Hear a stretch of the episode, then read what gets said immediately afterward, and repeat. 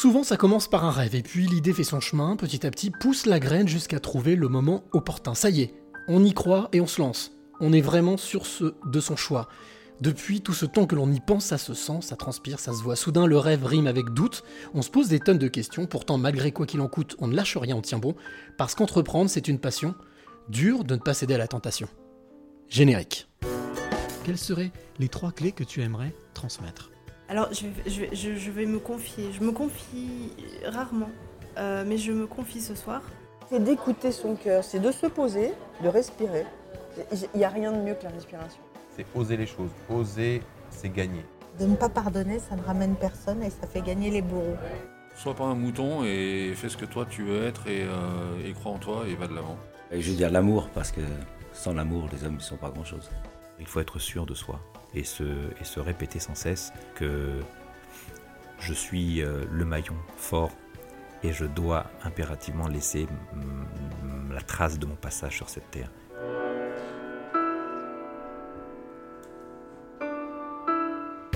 Les passeurs de clés, épisode numéro 35. Mais quel plaisir de vous retrouver ce soir. Comme tous les dimanches soirs, la semaine dernière, j'étais du côté d'Angers. Ce soir, je suis à Lyon. Je suis back home. Je suis revenu à la maison. Je suis pas très loin d'ailleurs, pas très loin de chez moi, dans le 9e arrondissement de Lyon exactement. Et je suis très heureux d'être avec mon invité qui est juste en face de moi, qui s'appelle Tom Thielé. Alors, vous allez apprendre à le connaître pendant toute cette heure. Tu vas apprendre à le connaître, toi qui es de l'autre côté, qui écoute. Bien entendu, je te rappelle que tu peux aussi poser des questions, commenter, euh, réagir. euh, et puis, euh, bien entendu, je suivrai toutes ces réactions et tous ces commentaires que je transmettrai à Tom qui est juste en face de moi, qui est souriant. Alors justement, quand je suis arrivé tout à l'heure, il m'a appelé, il m'a dit Moi, je suis un peu désolé, j'ai un peu de retard. Je l'ai attendu devant la porte du moulin, qui ça donc son entreprise s'appelle le Moulin. Il est arrivé avec son camion. Et puis on s'est, il s'est garé, il m'a accueilli, on est rentré dans ce local qui est un tout petit peu plus loin, qui donc sont les bureaux. Et, euh, et là donc j'ai découvert, parce qu'on ne se connaissait pas, on ne se connaît pas du tout, on se rencontre pour la première fois. Et j'ai découvert, eh bien, j'ai découvert quelqu'un de, de spontané, de souriant, d'accueillant, de curieux. Ça, j'ai vu curieux, on a parlé juste avant l'antenne.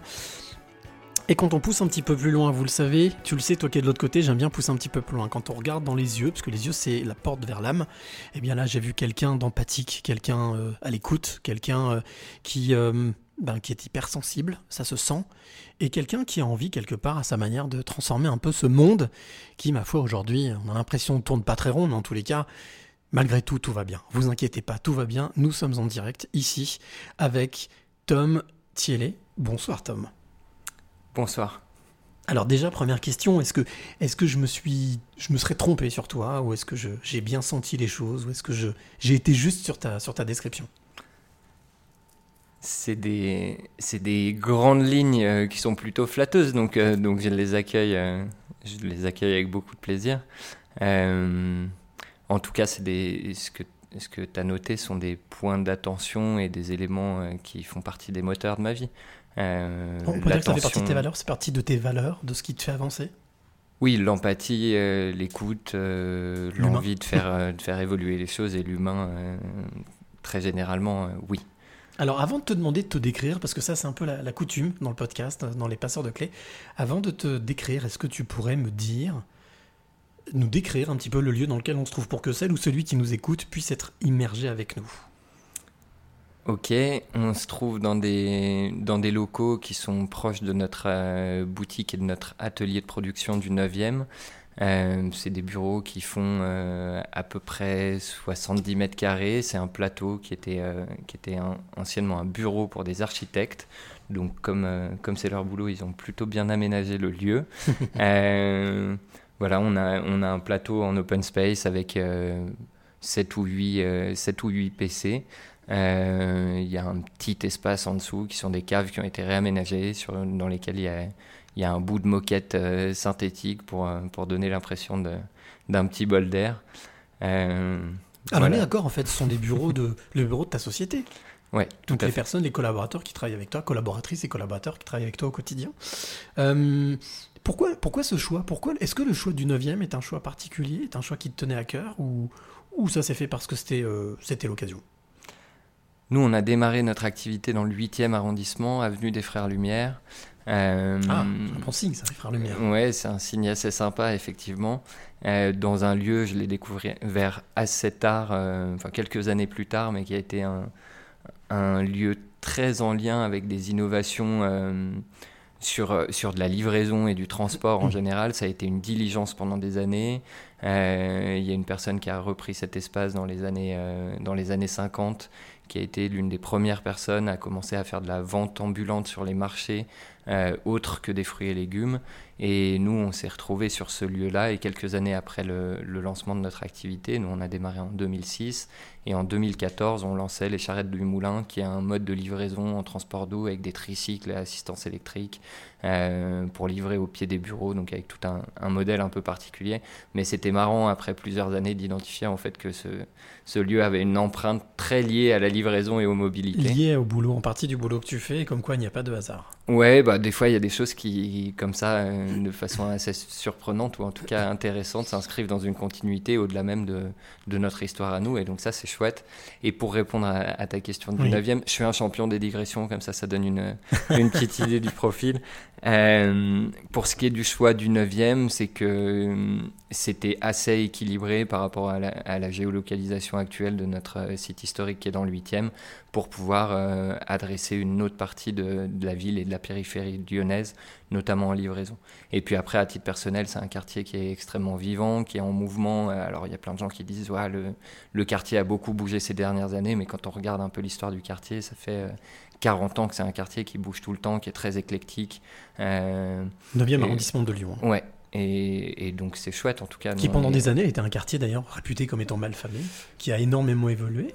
Ouais, alors malfamé, je sais pas, il y a des, y a des, y a des grandes barres d'immeubles dans lesquelles on a entassé un certain nombre de, de gens, beaucoup de personnes issues de l'immigration, et, euh, et donc je pense que c'était des, des contextes, euh, des contextes pas simples.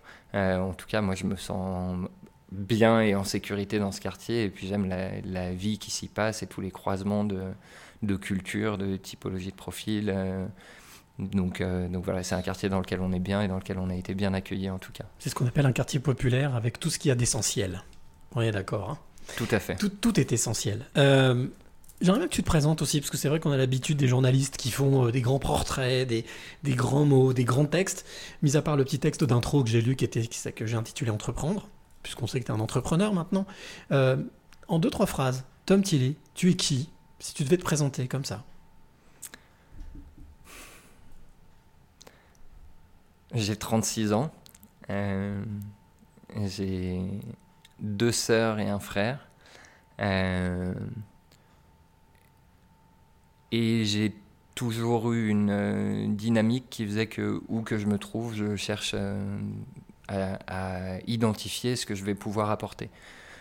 Donc j'ai peu fait de, de plans de carrière ou de, de choix projetés dans ma vie. J'ai beaucoup fonctionné dans la continuité des opportunités euh, qui, se- qui se trouvaient à moi dans les endroits où je me trouvais. L'instinct? Tu suis ton instinct? Tu écoutes un petit peu euh, ton intuition? Ouais, je, parle plus d'intuition que d'instinct. euh. Parce que je, je trouve que l'instinct est très lié à, des, à de la survie, à, des- à des réflexes.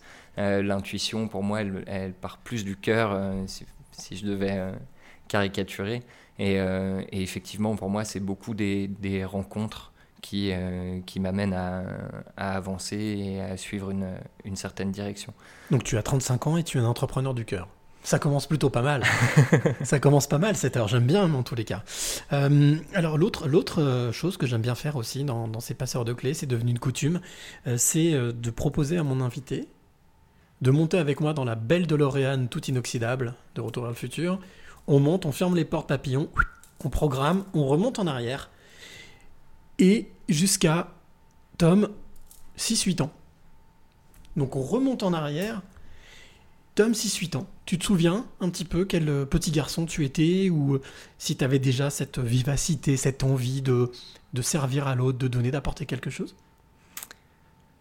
Ouais, j'étais un petit garçon. Alors après, c'est c'est beaucoup euh, aussi ce qui m'a été partagé, hein, mais j'étais un petit garçon euh, un, peu, un peu rond. Je me suis beaucoup affiné. Euh, C'était un complexe pour toi, ça? Ah non, non, Non? pas du tout. Non, je- T'avais vécu les moqueries, les choses? Non, pas du tout. non, non, non. D'accord, ok. J'étais, euh, J'avais des bonnes joues, euh, j'étais bien. Je pense que j'étais un garçon. Épicurien, t'aimes bien manger, t'aimes bien, t'aimes bien les bonnes choses, ou peut-être on t'habite, ça fait partie de ta culture aussi? Euh, Ouais, ça fait partie de mon environnement de manger des choses euh, simples, euh, saines, euh, la dimension familiale, euh, les temps passés à table, euh, la vie en collectivité sont toujours des, des choses qui ont beaucoup marqué ma vie.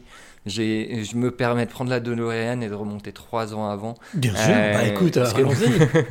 allons-y. De, de, de 0 à 5 ans, j'ai vécu dans un petit hameau dans le Beaujolais dans lequel il y avait, euh, il y avait quatre familles et pas loin d'une vingtaine d'enfants en tout. Mhm.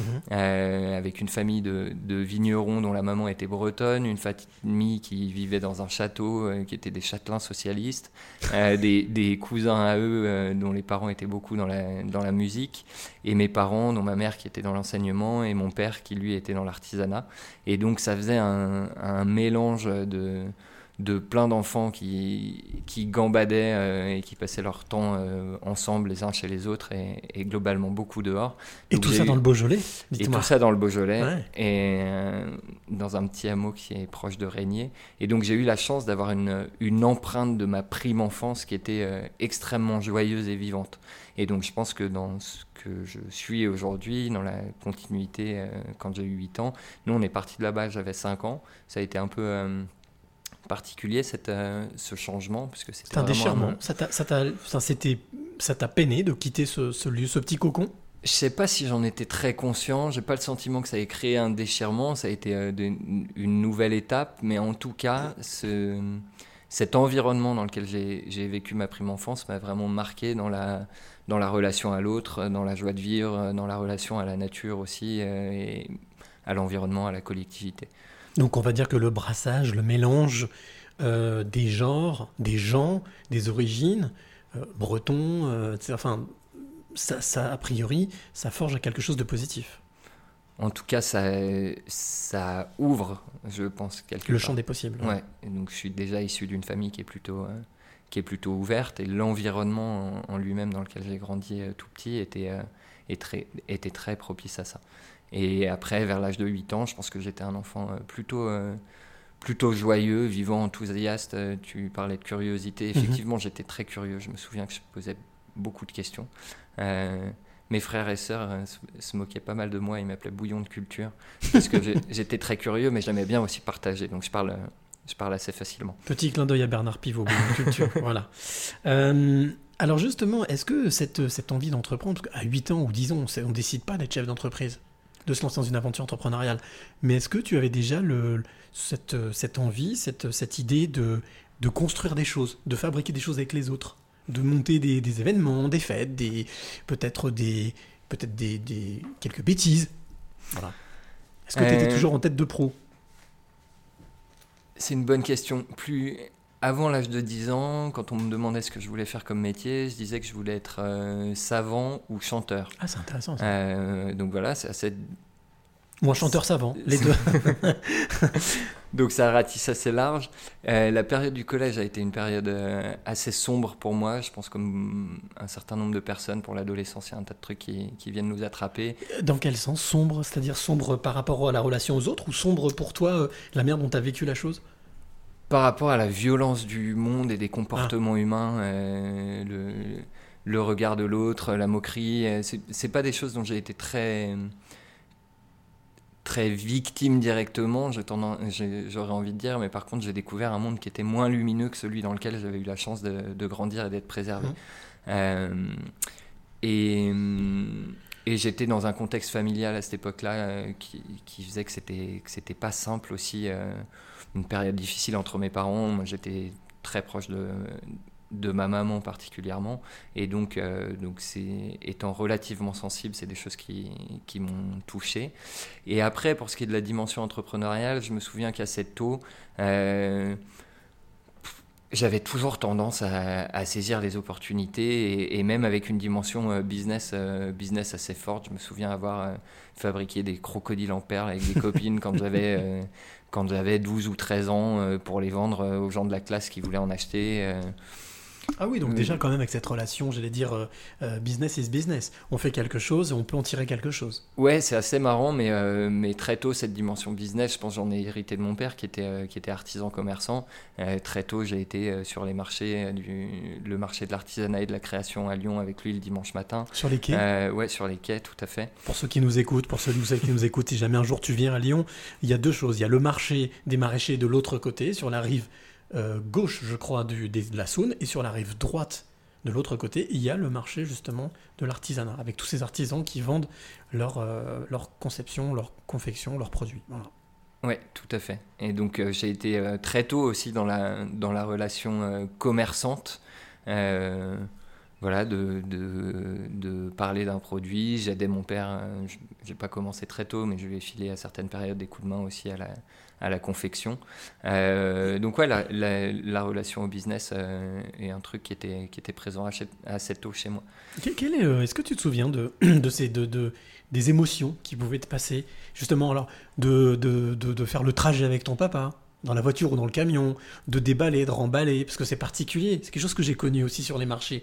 Donc je connais l'ambiance, je sais ce que ça fait d'arriver tôt, de repartir tard. Et puis euh, la relation avec les personnes qui viennent un peu curieuses, qui savent pas trop, qui se méfient. Mais après, on discute avec elles. Les, les- les émotions qui ont pu te traverser l'esprit ou ce que tu as pu ressentir, toi, en tant qu'ado? Euh, moi, j'aimais bien. C'était un moment, euh, c'était un moment particulier avec mon père. Mhm. Euh, je filais un coup de main. On arrivait sur le marché entre 5 et 6 heures du mat. Donc, mon... les produits que vendait mon père, c'était uniquement sur la période d'hiver. Donc, c'était la période où il faisait très froid. Donc ils Euh, profitaient de l'autre du reste du temps pour fabriquer? Ouais, exactement. Euh, donc on arrivait, il fallait voir. euh, Enfin, c'est aussi un monde, hein, le monde des marchés. Bien et, sûr. et là, on parle de euh, d'un truc d'il y a 25 ans quasiment.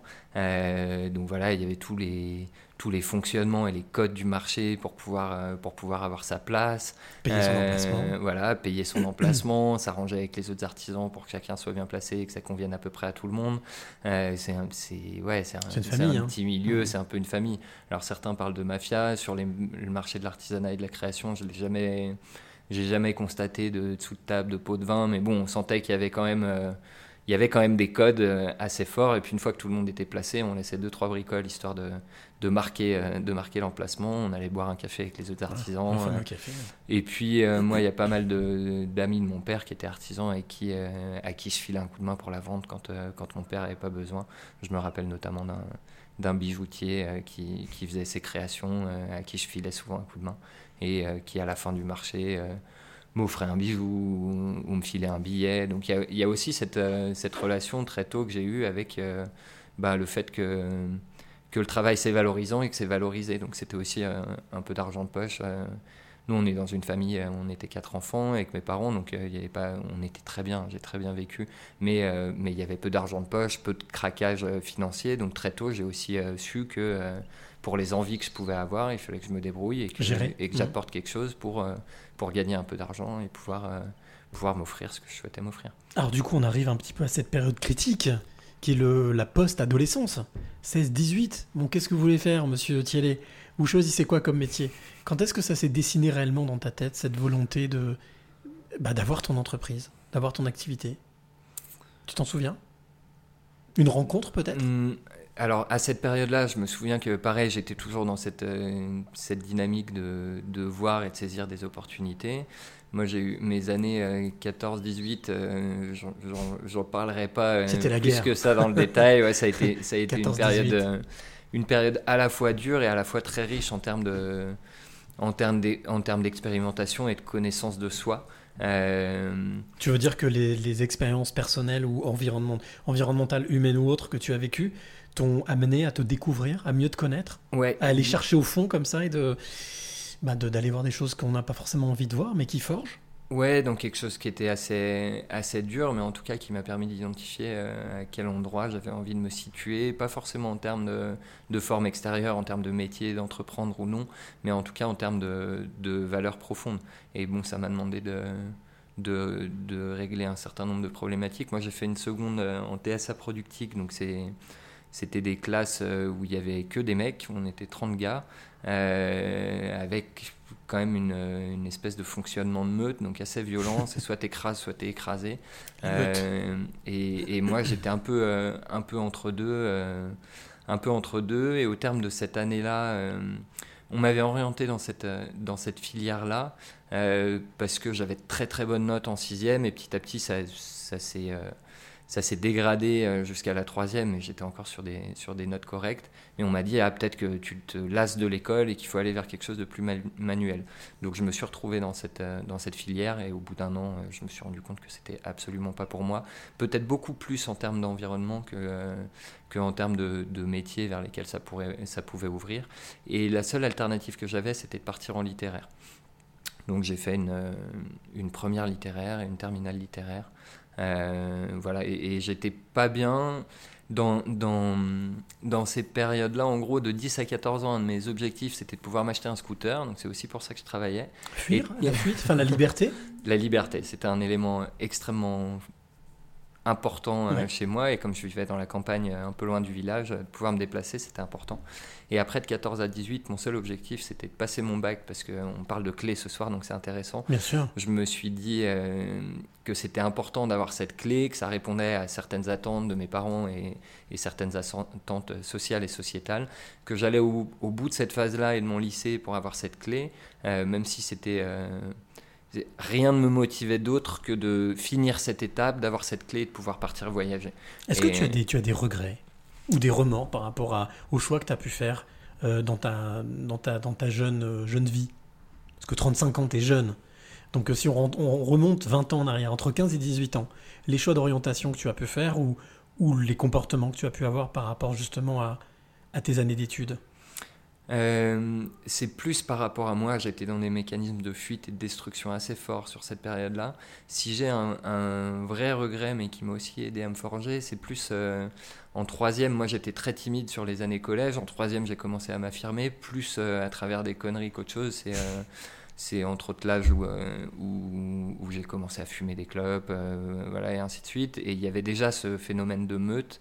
Et je me souviens que dans toutes les classes, il y avait toujours euh, les, les leaders, euh, un ventre mou et puis les, les souffres-douleurs. Et, euh, et, et à un moment donné, dans cette phase où j'ai eu peut-être besoin de, de, de m'affirmer, je pense que je l'ai.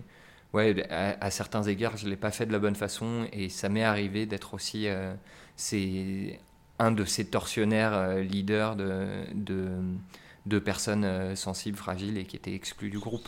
Et ça s'est pas reproduit euh, énormément de fois ni dans la durée, mais si j'ai un profond regret dans, dans ma vie, un truc qui me revient régulièrement et qui m'instruit, j'ai l'impression, euh, c'est d'avoir participé et, et osé participer à ce genre de choses-là. Est-ce que tu penses qu'on peut être euh, leader et avoir du cœur? Oui, oui, absolument. Je pense que les, les leaders de, de fin de classe de collège euh, sont, sont plus des personnes qui ont euh, leur propre peur et, et qui qui savent pas comment, euh, comment peut-être euh, s'affirmer et s'exprimer positivement.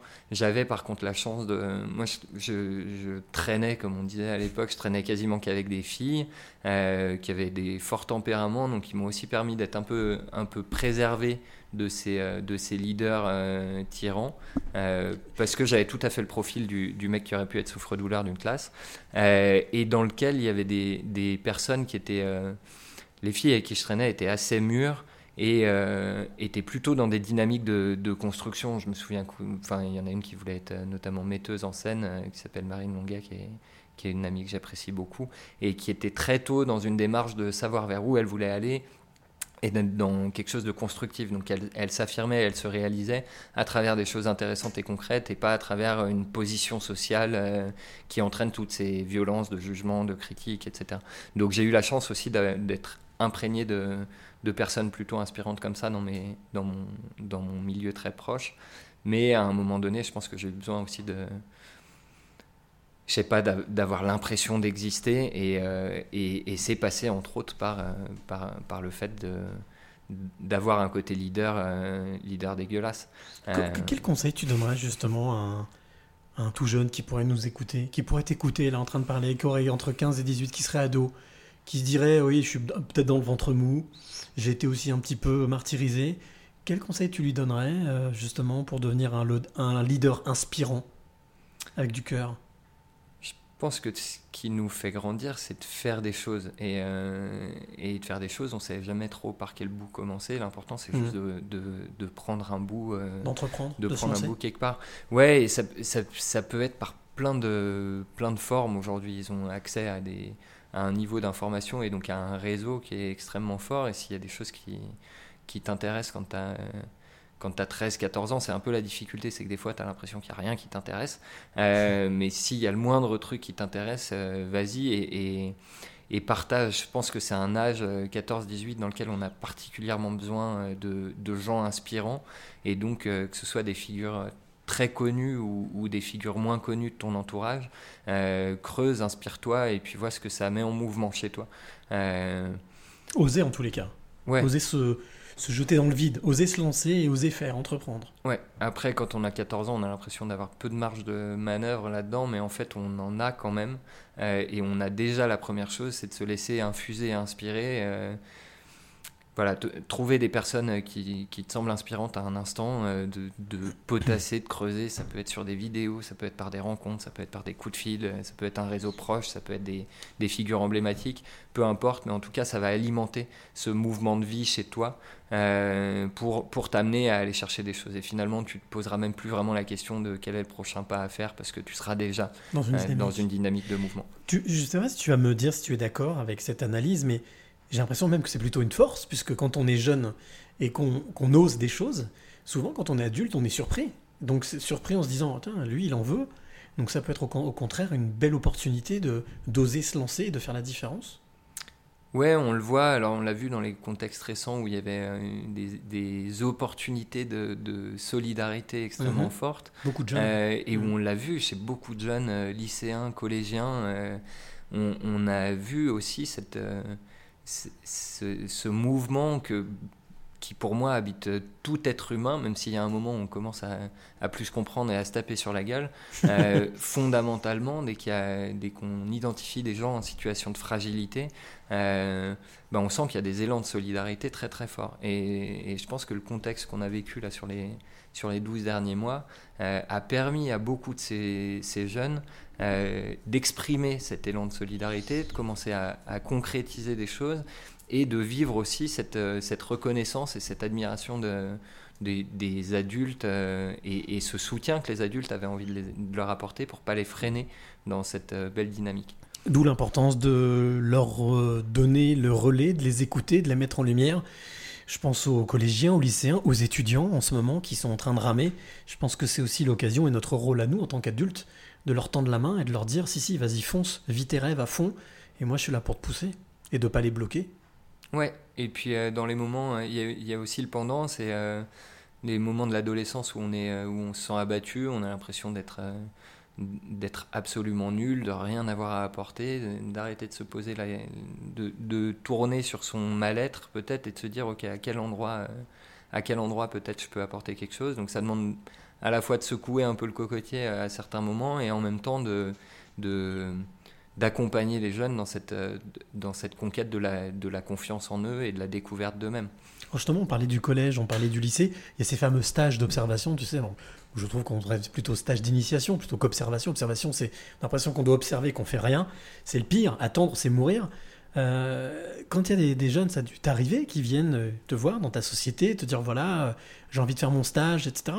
Est-ce que ça te renvoie justement à ce que tu as vécu et comment est-ce que tu, comment est-ce que tu vois les choses? Bah déjà, on se rejoint sur le fait que quand on parle de stage d'observation, je suis très clair tout de suite avec les parents, avec le jeune en question et avec le, le corps enseignant sur le fait que chez nous, On n'observe pas, si, on fait. si on observe, on, on se fait très vite chier, donc euh, on fait en sorte que le jeune puisse euh, passer de main en main, rencontrer différentes personnes euh, et, Et faire, faire, des choses et qu'il soit, et qu'il soit content de ce qu'il a fait à la fin de son stage. Alors euh, il y, a, il y a un truc que je ne devrais pas dire parce qu'on n'a pas le droit de le faire, mais, euh, mais là en l'occurrence c'est le seul moyen qu'on a pour, pour valoriser un peu le- l'attention qu'a porté le jeune au, travail et au coup de main qu'il nous a filé sur la semaine. Moi, je file toujours un billet. Euh, ça, c'est un truc qui est particulier dans notre monde de la restauration. On sait qu'il y a beaucoup de blacks, euh, que c'est, évalué comme ça. Nous, on est une structure où il n'y a absolument pas euh, cette dimension-là. Ça a été euh, par le passé quand on était une, toute jeune structure, mais, mais plus par la suite. Gratification en fait. Ouais, et, et, et avec ces jeunes-là, c'est le seul moyen qu'on a de le faire, c'est de sortir un billet et de leur donner. Mais pour moi, c'est absolument euh, fondamental aussi de, de valoriser l'attention et l'effort qu'ils ont fait sur la qualité du travail qu'on leur a demandé, où ils ont été très accompagnés, ils n'ont pas été productifs, mais peu importe, moi c'est un truc que j'ai vécu très jeune et ça do- donne oui. quand même euh, une, une notion et une relation aux choses qui est importante. Et quand les jeunes viennent, on essaye qu'ils rencontrent un maximum de personnes de l'équipe, qui puissent aussi euh, leur poser des questions euh, pour, pour comprendre un peu qui a eu quel cursus et se rendre compte que en fait la vie n'est pas linéaire et que et qu'il faut pas avoir peur juste d'avancer et que des virages il y en aura peut-être plein et que c'est pas grave. Et que tout métier mérite salaire, que tout, Mm. tout, tout, tout boulot mérite salaire, Ouais. et que c'est une gratification, et que le pourboire, ça fait plaisir aussi. Ouais. C'est un signe de, de reconnaissance et d'existence. Ouais. Je te propose quelque chose, euh, Tom, parce que ça fait déjà une demi-heure qu'on discute tous les deux. Ça passe vite, hein? Pour moi, c'est facile de faire vite passer le temps en discutant. Euh, bah, c'est bien, oui, Monsieur Bouillon de Culture, n'oublions pas. Euh, je te propose qu'on fasse une petite parenthèse musicale, et puis on se retrouve juste après pour parler du moulin, de parler de ton activité, de parler de comment est-ce que tu as continué justement à, à grandir, à évoluer, et puis à, à te lancer dans cette aventure. Euh, alors, la parenthèse musicale de, de ce soir, elle est un peu particulière parce que c'est une artiste que j'ai déjà diffusée, que j'avais diffusée lorsque j'avais rencontré Valérie Perrin, qui est auteur et qui est metteuse, en scène, enfin qui est scénariste. Euh, elle s'appelle Sarah Kaibo. Son titre s'appelle Je sais que t'es là. C'est un titre qui, moi, m'avait perturbé, touché. Euh, et, donc, je me suis dit que c'était peut-être bien qu'on le réécoute un petit peu. On l'avait entendu en 2020. Bah voilà, c'est bien de remettre un petit peu de temps en temps le couvert en 2021 pour mettre des artistes comme ça en lumière. Et puis, euh, bah, je donnerai quelques petites informations sur Sarah juste derrière. Mais voilà, c'est la petite respi. Et on se retrouve juste après, ça te va? Parfait. Allez, Sarah Kaibo, je sais que t'es là.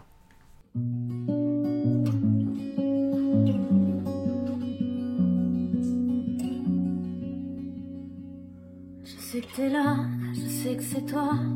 J'entends ton rire, j'entends ta voix. Plus t'es parti, et plus je te vois. Plus tu t'en vas, et plus t'es là. Je sais que t'es là, au coin de mon cœur. Dans mes je sais plus, dans mes j'ai peur. T'es là, dans ton ailleurs. Je sais que t'es là, dans les nuages. T'arrives à calmer mes orages. Tu me rends plus belle, tu me rends plus sage. Qu'il doit être beau ton voyage. T'es là toujours dans ma guitare. Dans mes trop vite, dans mes retards. Je sais que t'es là dans mes nuits noires. Parce que t'es là.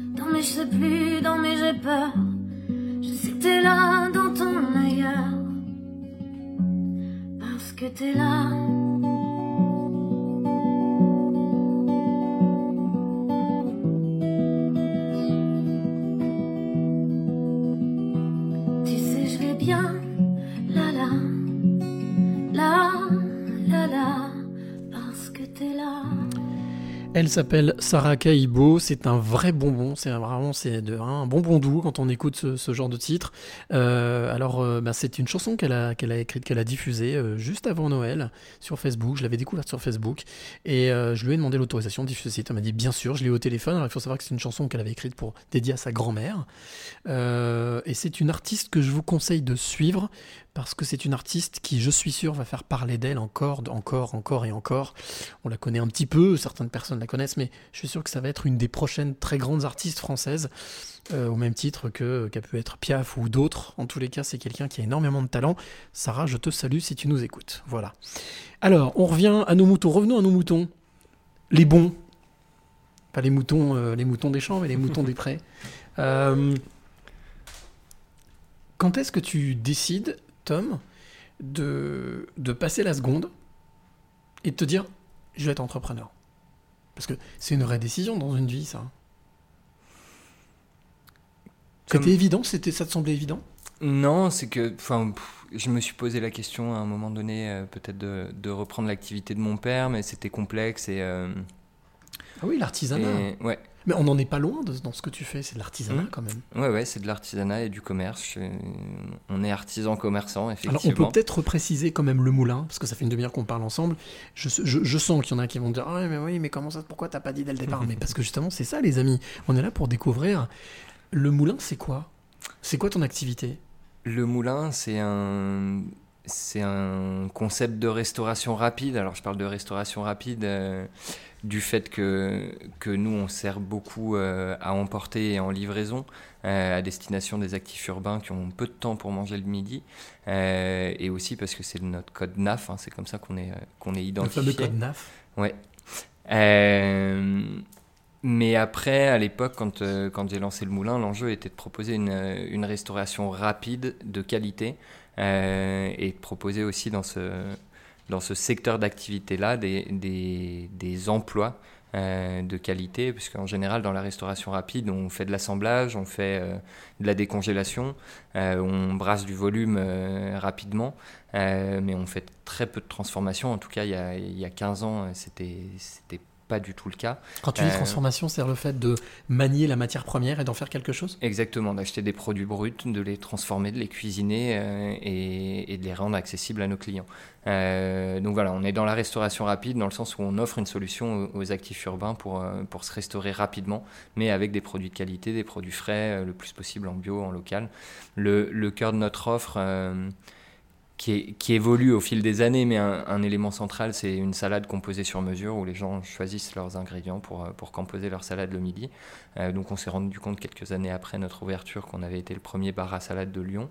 Donc on peut dire qu'on est un bar à salade. Après, on, on propose aussi euh, des plats cuisinés. euh, des plats cuisinés, des sandwichs, on fabrique nos desserts. Donc voilà, une des, une des grosses spécificités, c'est que nous, on transforme tout ce qu'on vend. Et globalement, au moulin, euh, 40 euros de chiffre d'affaires, c'est une heure de main-d'œuvre. Euh, donc ça fait beaucoup de gens euh, pour, euh, pour réaliser le, le chiffre d'affaires qu'on fait aujourd'hui. Vous êtes combien aujourd'hui euh, dans, dans cette euh, jeune entreprise? Parce qu'elle est jeune quand même, 10 ans, 15 ans? 14 ans, ouais. 14 on a ouvert en, en novembre 2006. On est 80 dans l'équipe euh, sur deux sites de production. qui- 80 personnes? Ouais, ouais, tout à fait. Aujourd'hui, c'est 80 salariés qui travaillent pour, euh, pour, pour ce que tu as créé, tu as monté il y a 14 ans? Ouais, tout à fait. On est trois associés co-gérants, on a trois personnes de l'équipe qui sont euh, salariés associés, Euh, on a un septième associé euh, qui est un jeune homme de, de 75 ans qui, qui nous accompagne depuis 2012 euh, et notamment Angels, beaucoup un sur... Angels en fait. Un Senior Angels, on va dire. Ouais. J'ai pas dit Business Angels, hein, j'ai dit Senior Angels. Ouais, Voilà. parce que son, son intérêt et son intention était d'abord de nous accompagner avant de mettre des sous dans la structure. Et il nous a dit si un jour vous avez besoin, je vous filerai un coup de main. Mais là où il nous apporte énormément, c'est notamment beaucoup sur la sur l'accompagnement de l'humain, alors qu'on peut appeler le management. c'est- Mais c'est euh, c'est nous transmettre des outils et un regard euh, dans les phases compliquées. et Transmettre son on fait, euh, expérience. ouais. Donc sur le patrimoine humain, non pas la ressource humaine, mais le patrimoine humain. Ouais. Comment gérer l'humain? Comment gérer l'humain, comment accompagner l'humain et permettre à chacun au sein de la structure de révéler son potentiel, de, de s'enrichir lui-même euh, et puis de- d'apporter de la richesse pour le collectif. Euh, C'est important pour toi ça aujourd'hui? C'est, on parlait de qualité, la qualité euh, gustative, mais la qualité aussi euh, managériale? C'est quelque chose qui est qui est intrinsèque à ce que tu fais? Ouais, c'est absolument fondamental. Alors, on, quand on expérimente, qu'on apprend à se connaître soi-même, pour une entreprise et une structure, c'est un peu la même chose. Alors, c'est très corrélé à, à son fondateur, puis après à ses dirigeants, et puis après à ses équipes, euh, ses, ses équipes euh, clés les plus stables. Euh, mais on apprend à se connaître quelque part pour, euh, pour petit à petit identifier euh, qui, qui on veut être vraiment euh, par rapport à qui on est et quel est le chemin à parcourir. Et moi j'ai l'impression que dans le cycle de vie d'une entreprise, il y a les mêmes cycles de vie que, que ceux d'un individu avec la période où il va d'abord construire son physique et devenir assez solide. et donc ça passe par une... par une forme d'équilibre ou de solidité structurelle et économique. Et puis après, bah, il y a toute une phase de, de, de construction qui se poursuit. Et puis on peut dire que le moulin euh, est en train un peu de sortir de sa prime adolescence et de la puberté, qui ont été des phases assez, assez difficiles hein, au, au sein du collectif, avec beaucoup de, de recherches, d'expérimentation, de, D'ajustement. Ouais, d'ajustement à, à plein de niveaux. Euh, et puis là, on est plus sur la période un peu plus sympa euh, où, où on, où on a l'énergie euh, le, et, et, La belle quinzaine entre et 15 ouais, et 20. c'est ouais. ça, et une certaine maturité qui fait que si on a envie d'être en mouvement, il y a plein de champs de possibles euh, qui, qui nous, sont, qui nous sont offerts.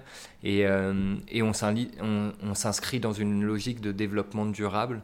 Euh, le développement durable, c'est quoi? C'est être euh, économiquement viable, donc qui amène une certaine indépendance. hein. c'est c'est un truc qui a toujours été assez fondamental sur, chez moi. Je me serais pas vu créer une association, euh, notamment parce que ça crée des, des dépendances économiques Mhm. euh, fortes. Donc euh, d'être d'être équilibré économiquement, enfin viable économiquement, d'être socialement équitable et écologiquement responsable. Donc vraiment le- la définition du développement durable définit la, la démarche qu'on a au Moulin. On est reconnu entreprise solidaire d'uti- d'utilité sociale, donc c'est un label qui s'appelle Mmh. ESUS. Et on a le label euh, Lyon Ville équitable et durable, mais bon, ça, témoigne de nos intentions. Et le label ESUS est un label qui, euh, qui permet d'identifier les entreprises dont la première vocation n'est pas de générer du profit, mais euh, d'avoir une, une vision plus large du rôle de l'entreprise. Euh, donc, encore une fois, économiquement viable, oui, mais, mais sur quels autres enjeux euh, et à quels autres enjeux l'entreprise peut et, et quelque part doit répondre euh, d'après nos, nos convictions en termes sociaux et en termes de, de conscience écologique aussi. Alors j'ai deux questions. Première question, c'est quelles sont les qualités qu'il faut avoir pour bosser avec toi? Je viens moi pour travailler au moulin. Qu'est-ce que tu attends de, de- de- de la personne qui va collaborer avec toi ou avec tes collaborateurs? Être intègre et donc euh, l'intégrité pour moi c'est dans le sens de d'être de, se connaître suffisamment ou en tout cas d'être prêt à se découvrir suffisamment euh, même aux endroits où ça pique pour, euh, pour qu'on puisse avancer ensemble. Et donc ça va aussi avec le fait de d'être intègre c'est de respecter son intégrité ça se situe sur plein de plans hein. c'est moral mais c'est aussi physique parce que quand on est dans une boîte qui a des valeurs fortes j'en reparlerai peut-être tout à l'heure avec les, cette question des clés mais dès qu'on est dans une boîte qui a des valeurs fortes, avec euh, certaines aspirations ou, ou idéaux, euh, on peut se cramer aussi par bonne intention. Mhm. Donc ça demande aussi d'être très vigilant à son, sa propre intégrité. Euh, et il y a un autre aspect de l'intégrité qui pour moi est important, c'est le fait de dire les choses et donc de- d'exprimer des désaccords, euh, d'exprimer euh, un ressenti, quelque chose qu'on a vécu violemment. C'est un truc qui est absolument fondamental, sinon on se traîne des casseroles pendant des, des, des mois et qui font qu'on n'arrive pas à- à entretenir la, la confiance et, et la simplicité dans la relation et dans le fait de- d'essayer de faire de notre mieux pour avancer ensemble. Alors, deuxième question, justement, est-ce que cette notion d'intégrité auquel tu es très attaché, d'après toi, est quelque chose qui manque énormément aujourd'hui dans la société, notamment dans l'entrepreneuriat? Ou est-ce que c'est quelque chose qui est en train de fleurir, de renaître un peu, de prendre de la force? Je sens que cette, cette question de l'intégrité euh, qui peut aller avec la quête de sens aussi est un truc qui, qui attrape nos, nos sociétés occidentales à l'heure- actuelle. Euh, en France, en tout cas, on voit que c'est très présent. Je pense que c'est présent à plein d'autres endroits.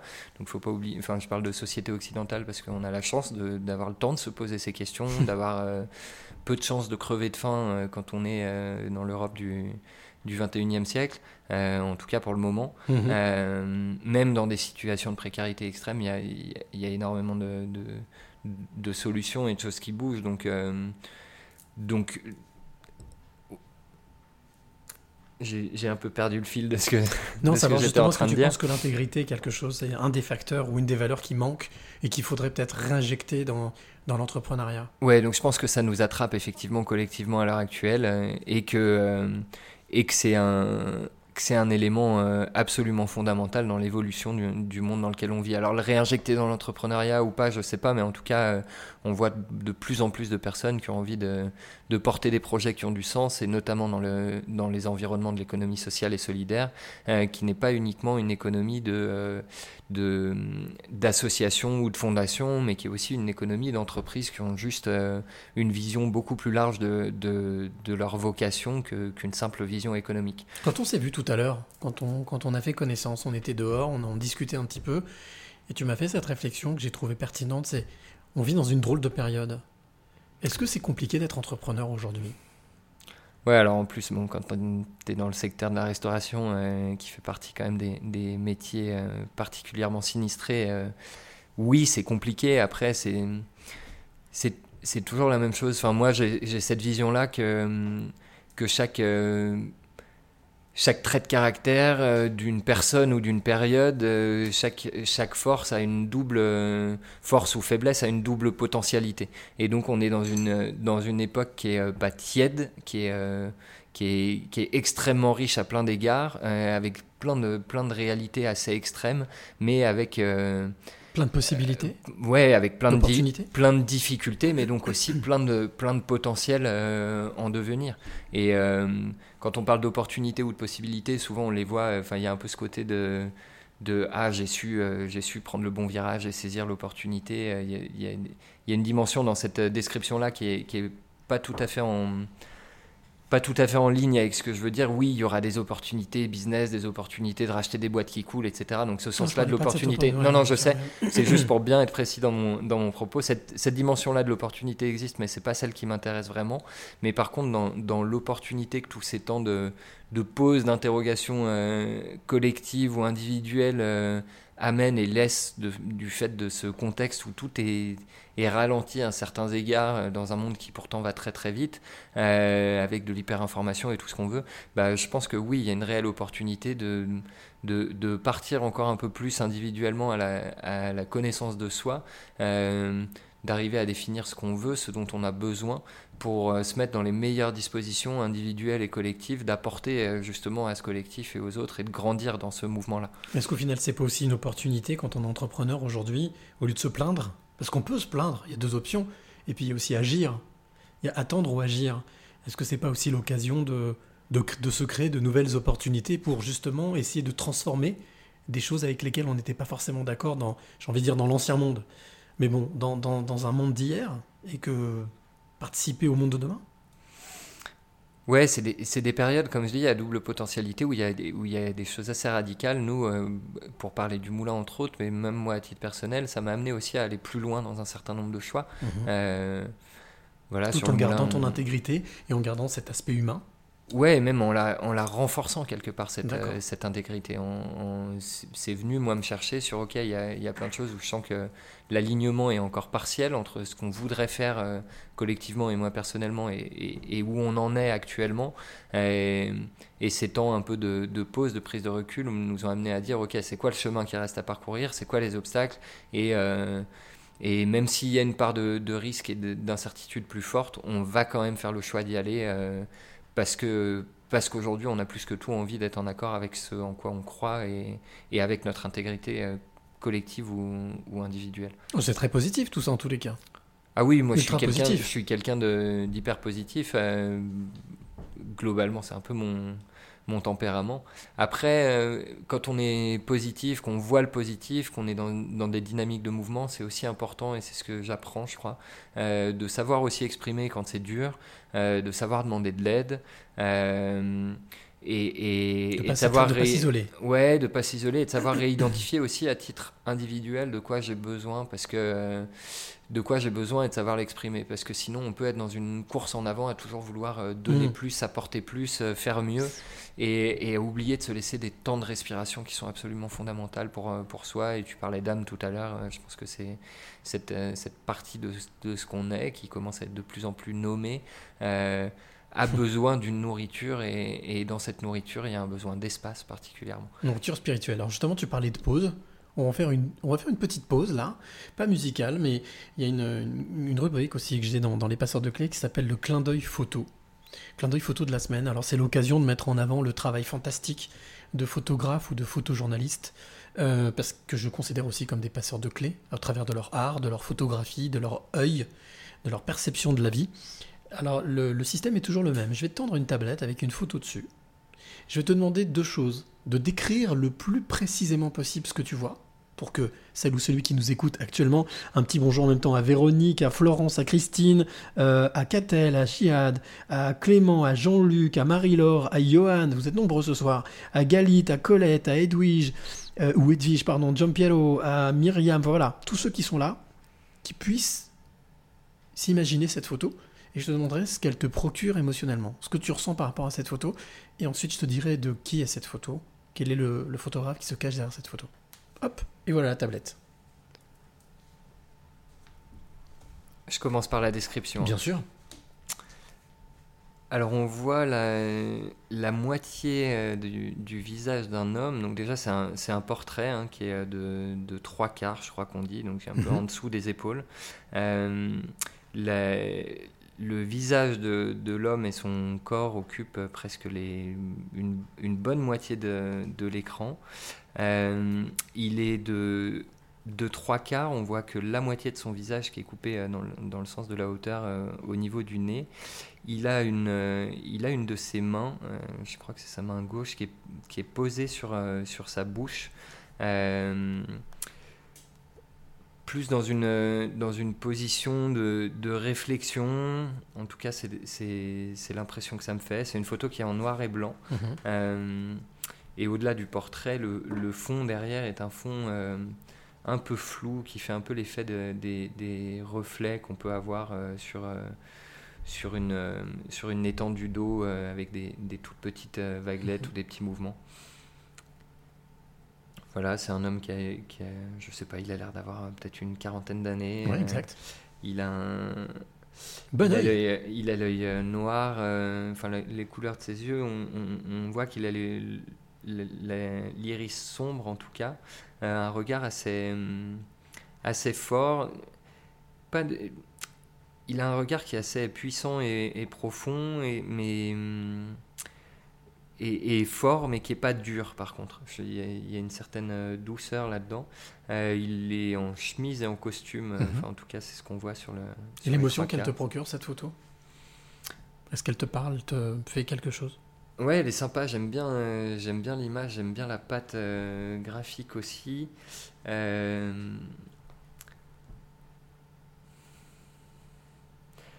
Ouais, l'émotion qu'elle me fait, c'est qu'il y a une forme de... Il y a, y a plein de vie et mouvement avec, avec quand même une espèce de, de, de, neutralité. Elle, porte, elle, elle peut porter plein de choses, de, de sens, d'interrogation, de bienveillance, de douceur. Enfin, ce- le regard de cet homme, à moi, c'est ce qui m'attrape euh, le plus et en lien avec la main qui est posée sur sa bouche. Alors, l'auteur Euh, de cette photo s'appelle Charlie O. Il est photographe professionnel. Il, fait, il adore la photo depuis tout petit. Et le portrait que tu vois, c'est celui de Salem Mekdoud, qui est entrepreneur, euh, je crois dans la région parisienne. Et cette photo fait partie d'un projet que Charlie a lancé qui s'appelle Why Me. Alors, Why Me, c'est tout simplement pourquoi moi? Eh ben, Pourquoi moi? Il, est allé, euh, il a décidé un jour de, euh, d'aller voir des, des personnalités, mais aussi des entrepreneurs qui ont réussi et de leur demander de poser pour lui. Et donc, ce qu'il a voulu, c'est tout simplement euh, immortaliser cette réussite et en même temps comment ces personnes vivaient cette réussite. Voilà. Donc, ça fait partie de, tout un panel d'une centaine de portraits, je crois. Euh, et donc, euh, bien entendu, euh, si toi qui es de l'autre côté- qui nous écoute, tu vas en savoir plus sur Charlie, j'ai eu la chance de pouvoir discuter un peu avec lui pour un jour une clé, cette chronique quotidienne que tu peux écouter sur cyrillichamp.com. Elle sera diffusée mercredi 27 euh, janvier, ce proche ce mercredi, où là, bien, Charlie nous explique, va nous expliquer un petit peu l'histoire de ce, de ce projet, et surtout pourquoi est-ce qu'il fait de la photo. Voilà. Eh ben, bravo l'artiste. Voilà, c'était euh, le clin d'œil, euh, le clin d'œil photo de la semaine. Alors, on arrive à ce moment de, de ce podcast. C'est pas tout à fait fini. On va dire que c'est un petit peu le moment clé, c'est le cas de le dire, où je demande à mon invité quelles sont les trois clés qu'il a envie de transmettre. Quelles sont les trois clés, Tom, que tu as envie de, de transmettre ou de donner à celle ou celui qui t'écoute maintenant? Il y a une clé pour moi qui est, qui est fondamentale et en lien avec la connaissance de soi, c'est de d'essayer de sentir ce qui, ce qui te met en mouvement euh, et, et- et de suivre ce mouvement. Pour moi, le, le mouvement est, est fondamental dans l'expérimentation et donc dans la connaissance de soi. Bouger. Et- ouais, de, Être de- en mouvement. de- de faire des choses, d'être en Mhm. mouvement euh, dans, dans le sens de faire des choses, d'être en mouvement intérieurement dans les questions qu'on se pose, dans les réponses qu'on va chercher, d'être en mouvement intérieurement dans les euh, plus extérieurement pardon dans ce qu'on dans ce qu'on construit et donc dans ce qu'on expérimente euh, qui passe forcément plus ou moins par des rencontres euh, voilà ce, ce mouvement là de, de vie euh, par des émotions hein. euh, c'est l'émotion c'est ce qui génère le mouvement alors il y a des émotions qui sont très basiques la peur et autres qui sont qui, amènent des mouvements de réaction et puis il y a des, des mouvements plus profonds de, de- des émotions plus profondes liées à, à qui on est à ce qui nous touche et, et de d'accueillir ces émotions pour laisser le mouvement qui en découle se venir de lui-même ça évite de trop se prendre la tête sur euh, qu'est-ce que je dois faire qu'est-ce que je veux faire qu'est-ce que je peux faire Éviter de trop réfléchir, laisser suivre ses émotions, on parlait d'intuition tout à l'heure. Ouais, de- de- d'écouter ces émotions, de les laisser, de les accueillir et de voir, euh, de, de suivre le fil, de voir où elles nous mènent. Euh, la deuxième clé que j'aurais tendance à avoir envie de partager, c'est c'est de c'est d'essayer dans ce, dans ce mouvement-là, d'essayer de, de faire de son mieux au plus haut de ce qu'on porte en termes de valeurs, d'idéaux. Alors ça peut se traduire de plein de façons et je porte pas de jugement là-dessus. Mais quand on, essaye de, de faire de son mieux, pas par rapport avec, aux valeurs qu'on croit qui sont les bonnes valeurs ou que les autres attendent de nous, mais aux valeurs qui, qui profondément sont les nôtres et qui peuvent même pour moi se traduire sur le fait de gagner beaucoup d'argent. Ok, si, si les valeurs qui te mettent en mouvement t'amènent à essayer de gagner beaucoup d'argent, vas-y, fais-le. S'il y a un truc euh, que tu dois expérimenter que tu dois découvrir et peut-être... euh, peut-être rencontrer la limite de certains aspects. En tout cas, la pire des choses pour moi, c'est que c'est de pas le faire. De le Et- faire à fond? Ouais, de le faire à fond, mais de, de- de- le, le plus haut possible euh, par rapport aux valeurs qui t'animent, parce que quand tu quand tes valeurs sont, ton, sont ta ligne directrice et que tu passes par l'action et, et non pas par le concept et par le discours uniquement, mais par l'action, ça crée un champ de tension dans ta vie entre euh, la réalité qui est parfois lourde, complexe, et, euh, et, et l'idéal qui est, qui est ce, ou les valeurs qui sont cet élément qui, se- qui te met en mouvement. Et, donc ça crée un champ de tension. Et en physique, je crois qu'on dit que dès qu'il y a une tension, ça, ça donne une direction. Mhm. Et donc à partir de là, tu vas te prendre un peu moins la tête sur qu'est-ce qu'il faut que je fasse et comment il faut que je le fasse. D'accepter ce champ de tension en, en, partant d'un point de départ pour essayer de faire les choses le plus en accord possible avec les valeurs qui t'animent, ça va te faciliter la vie parce que ça va te donner une direction. Et dans ce champ de tension et de- d'expérience que ça va t'amener à découvrir, tu vas grandir. Tu vas grandir euh, dans, tes savoir-faire et donc quelque part il y a une forme de développement personnel qui va en, décou- en découler. Mais surtout, tu vas grandir à l'intérieur de toi dans ce que tu vas découvrir de ce que tu es, dans, tu vas, dans, dans la découverte que tu vas faire aussi de ce qui t'anime le plus profondément. Tu vas nettoyer des couches petit à petit, certaines fois en prenant des tartes dans la gueule, mais, mais en tout cas, euh, en tout cas ça, va, ça va te permettre de commencer à découvrir quelque chose de plus Une première clé, en- en entreprendre, toi. bouger. Deuxième clé, tu la définirais comment alors, pour résumer tout ça? Ne rien lâcher des valeurs qui t'animent et de faire les choses, de les mettre en mouvement. Donc ne rien lâcher, entreprendre, ne rien lâcher, faire, ne rien lâcher. La troisième clé? De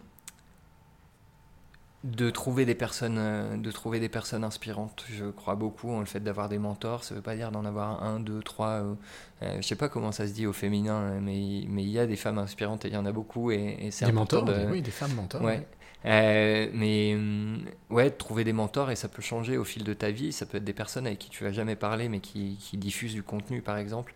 Mais, euh, mais de trouver des mentors et de pas avoir peur euh, dans les échanges que tu peux avoir, de, de demander des conseils, de demander de l'aide, euh, de te placer en, en posture de d'apprentissage et d'écoute. Moi, c'est un truc que j'ai mis du temps, je pense, à apprendre à faire. Et, Accepter et- de se remettre en question, d'apprendre? Se remettre en c'est différent de se remettre en question. Moi, je pense qu'être quelqu'un qui me remet beaucoup en question, mais qui peut euh, avoir pendant des années beaucoup essayé de se démerder tout seul. Euh, et donc de s'ouvrir à, à plus large et puis d'accepter de, témoigner de son impuissance ou de son besoin d'aide ou de son besoin de conseil à des moments euh, auprès de personnes euh, qui vont t'inspirer. Alors, puisque justement tu parlais de de d'oser, enfin d'oser, de- de- de- de- d'entreprendre, euh, et puis de se renouveler, d'essayer d'écouter, de se laisser inspirer. Tu aimes les voyages, forcément. Oui, beaucoup. Voyager. Alors, mon coup de cœur de la semaine, il s'appelle Pascal Rousseau. C'est un Français qui vit au Vietnam. Il a, il a vécu euh, en France pendant très très longtemps. Il y a 12 ans, il a décidé de partir au Vietnam pour vivre sa vie. Alors, comme il me l'a dit, il est tombé amoureux. C'était un coup de foudre, mais avec une femme, mais aussi du pays. Et depuis, euh, depuis une, dizaine- douzaine d'années, donc, il propose des, des balades à vélo pour découvrir le Vietnam. Voilà, donc euh, c'est quelqu'un d'inspirant justement, c'est quelqu'un de, vraiment d'adorable. Euh, il est parti d'un rêve qu'il avait et donc il a tout mis en place pour pouvoir entreprendre, réaliser son rêve, vivre au Vietnam, mais en même temps partager sa, passion de ce pays tout en proposant des balades à vélo. Alors, si toi qui écoutes, tu veux découvrir euh, Pascal, eh bien, il sera aussi dans Un jour une clé cette semaine, ce sera vendredi, et c'est une délicieuse rencontre. Alors, par téléphone, bien entendu, mais euh, elle était euh, à l'autre bout là-bas, et euh, j'ai eu l'occasion de le rencontrer physiquement au Vietnam. Et c'est vraiment quelqu'un d'adorable et qui est allé justement jusqu'au bout des choses, qui adore apprendre des autres et écouter et puis transmettre aussi. Voilà. Donc c'est mon mon coup de cœur de la semaine. Il s'appelle Pascal Rousseau. Avant de se quitter, j'aimerais te demander, Tom, quel est ton mot de la fin? Si tu t'es donné un mot, tu as donné trois clés. Si tu devais donner un mot, ton mot. Je sais, c'est difficile.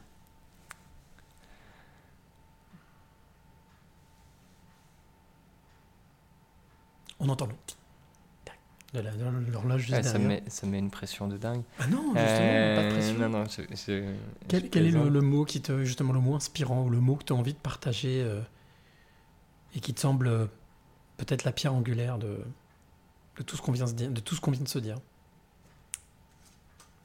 J'étais plus euh, à chercher un mot sur, euh, sur la suite par rapport à où j'en suis actuellement. Mais, Ah, bien euh, mais ouais, j'aurais tendance à parler de, de régénérescence ou, ou de résurrection. Je pense que c'est des, c'est des phases qu'on peut être amené à revivre plusieurs fois dans sa vie avec des étapes clés qu'on va, qu'on va chercher aussi.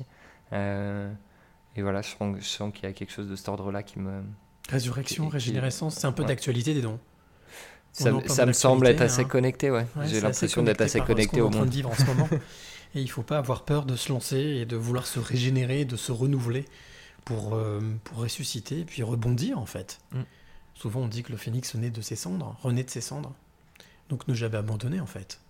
C'est ta vie d'entrepreneur, c'est c'est ce que tu vis au quotidien et, et- et la manière dont tu vois les choses dans ta vie. Ouais, faire, faire de son mieux en tout cas. Abandonner, euh, je, je sais pas vraiment ce que ça veut dire. euh, c'est rester en mouvement en tout cas. Rester en mouvement. On dit toujours que attendre c'est mourir. Ouais, je, je crois que c'est une vérité. Bon bah écoute, merci beaucoup en tous les cas Tom d'avoir euh, passé cette heure. On a Avec un petit peu même dépassé, mais c'est pas grave. Je suis le patron à bord, je m'en fous. Même si je dépasse, on est là pour profiter, passer du bon temps. Eh bien, merci d'avoir passé cette heure avec, euh, avec moi, avec nous, avec tous ceux qui ont écouté. Merci à Louis, à Nathalie, à Johan, à Marie-Laure, à Jean-Luc. Je l'ai déjà cité tout à l'heure. Et puis, euh, ben, l'occasion aussi de te dire, à toi qui écoutes, que euh, ben, ce podcast, tu pourras le réécouter peut-être ce soir tard, si je me, je me bouge un peu, mais ce sera, ce sera ce soir tard, en podcast directement sur cyrillichon.com. Bien entendu, il est aussi écoutable. Les passeurs de clés sont sur Spotify, Deezer et iTunes. Si tu es auteur, compositeur, interprète, mais si tu es aussi photographe ou photojournaliste, tu m'intéresses, comme disait un certain Elise Moon dans, ses, euh, certaines de ses, euh, de ses petites blagues, euh, de ses vidéos, et bien de ses petites annonces, eh bien tu m'intéresses, contacte-moi au contact@cyrillichon.com pour que je puisse mettre ton travail en avant. Et puis comme j'ai toujours pour habitude de le rappeler, ce podcast est totalement libre, indépendant, original. Donc j'ai mis en place une petite cagnotte si tu veux l'aider à grandir, à rebondir, à, continuer, à perdurer. Et bien voilà, c'est une cagnotte au que tu pourras trouver sur mon site internet. Merci encore, Tom, d'avoir participé à de t'être prêté à cet exercice qui des fois peut être peut paraître un petit peu délicat, Euh, mais en tous les cas, merci d'avoir joué le jeu. Merci beaucoup d'avoir joué le jeu, euh, d'avoir été, euh, de m'avoir accueilli ici, dans les locaux de ton entreprise, de ton bébé, hein, de, de ce que tu as créé. Et puis, bien entendu, nous, on n'a pas fini. Une fois qu'on aura fini l'antenne, j'ai cette petite clé à te remettre, qui maintenant sera la tienne, de passeur de clés. Et puis, euh, eh bien, toi qui es de l'autre côté, qui m'écoute, je te souhaite une très belle soirée. N'oublie jamais que euh, la vie est belle, et que justement, comme disait Tom, le principal, c'est de voir loin devant, et puis de se lancer des défis, de de continuer. Bien entendu, on se retrouve la semaine prochaine pour un nouvel épisode. Ce sera toujours euh, dans la banlieue lyonnaise, quelque part euh, dans la campagne lyonnaise, dans l'Est lyonnais, avec quelqu'un qui s'appelle Ned Boadjar. Vous allez voir, tu verras aussi que c'est quelqu'un d'ultra passionnant, d'inspirant justement. Et euh, bah, d'ici là, bien entendu, je te souhaite une très belle semaine, mais bien entendu, en attendant, n'oublie jamais de dire Merci. Le plus beau mot du vocabulaire, et chaque fois qu'on remercie la vie pour tous les trésors qu'elle nous donne, on attire des choses positives et on attire ce que l'on pense et ce que l'on aime.